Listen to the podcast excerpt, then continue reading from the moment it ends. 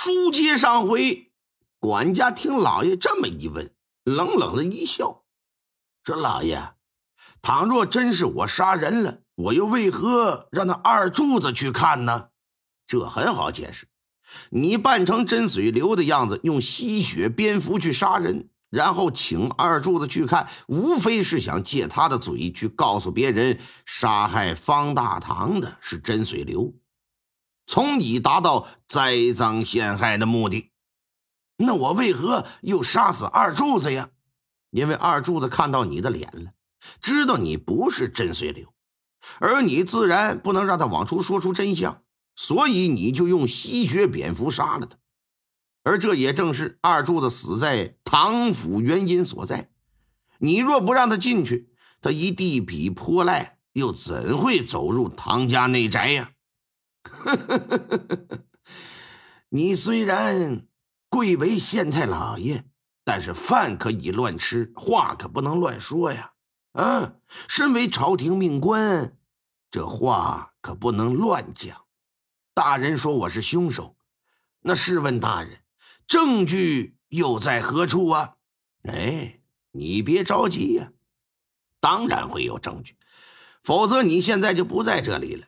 拿出证据之前呢，本官还是要说一说三十年前真水流和方大堂谋杀齐王一事。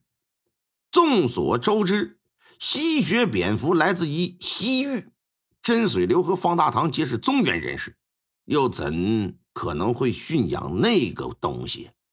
所以说，当时在青州方面，在查办齐王被杀一案之时，最终啊是锁定了三个凶手的。除了他俩之外，还有一个人叫王世和。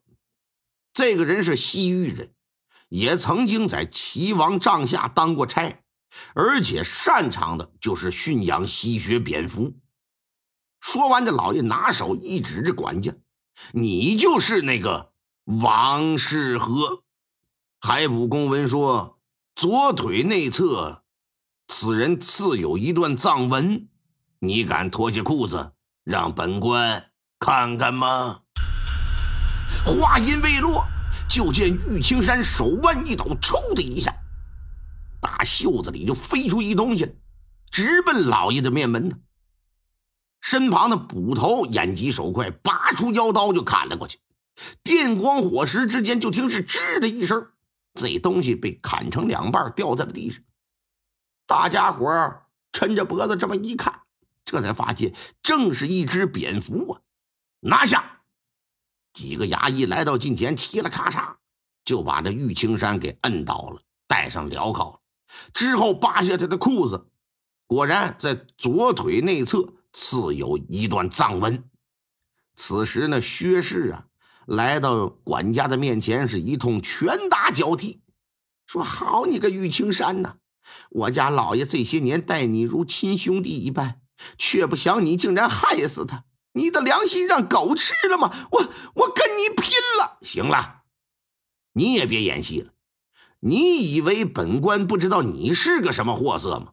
拿下！啊，大人，大大人这是何意呀？何意？”那天本官去你家中，在书房的写字台上看到“成功”二字，玉青山说那是方大堂生前所写，可本官却发现那字迹并没有干，说明是刚刚写了不久的。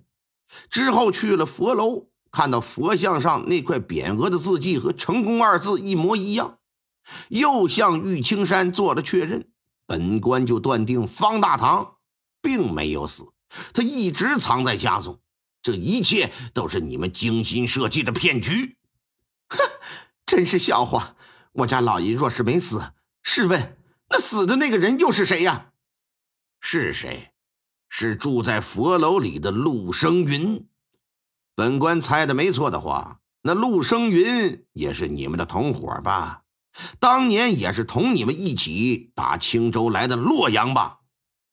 真水流一看，在旁边直接就找了，说是。他是方大堂的手下，住在佛楼里边，啊，名为是打扫佛堂、隐身居士，实则是为了看管宝物。那我家老爷呢？你这么说，我家老爷在哪儿？远在天边，近在眼前。都到这会儿了，也该现身了吧？来呀，把那棺材抬下来，放火给我烧！衙役们把那棺材就给搭下来，灯油往上一泼，点了几根火把，那么一扔，呼的一下，棺材就燃起熊熊烈焰来。不多时啊，棺材就来回乱动。之后，棺材这么一翻，咣当一声，棺材盖这么一打开，打里边咕噜出一个人来。衙役们来到近前，就给锁了，把地上这位拉起来一看，脸熏的黢黑。但依然能辨别得出，此人正是方大堂。说都带走吧，这些人都给带回衙门，关入大牢了。到了这儿，这起呀谋杀贪财案才算是得以告破。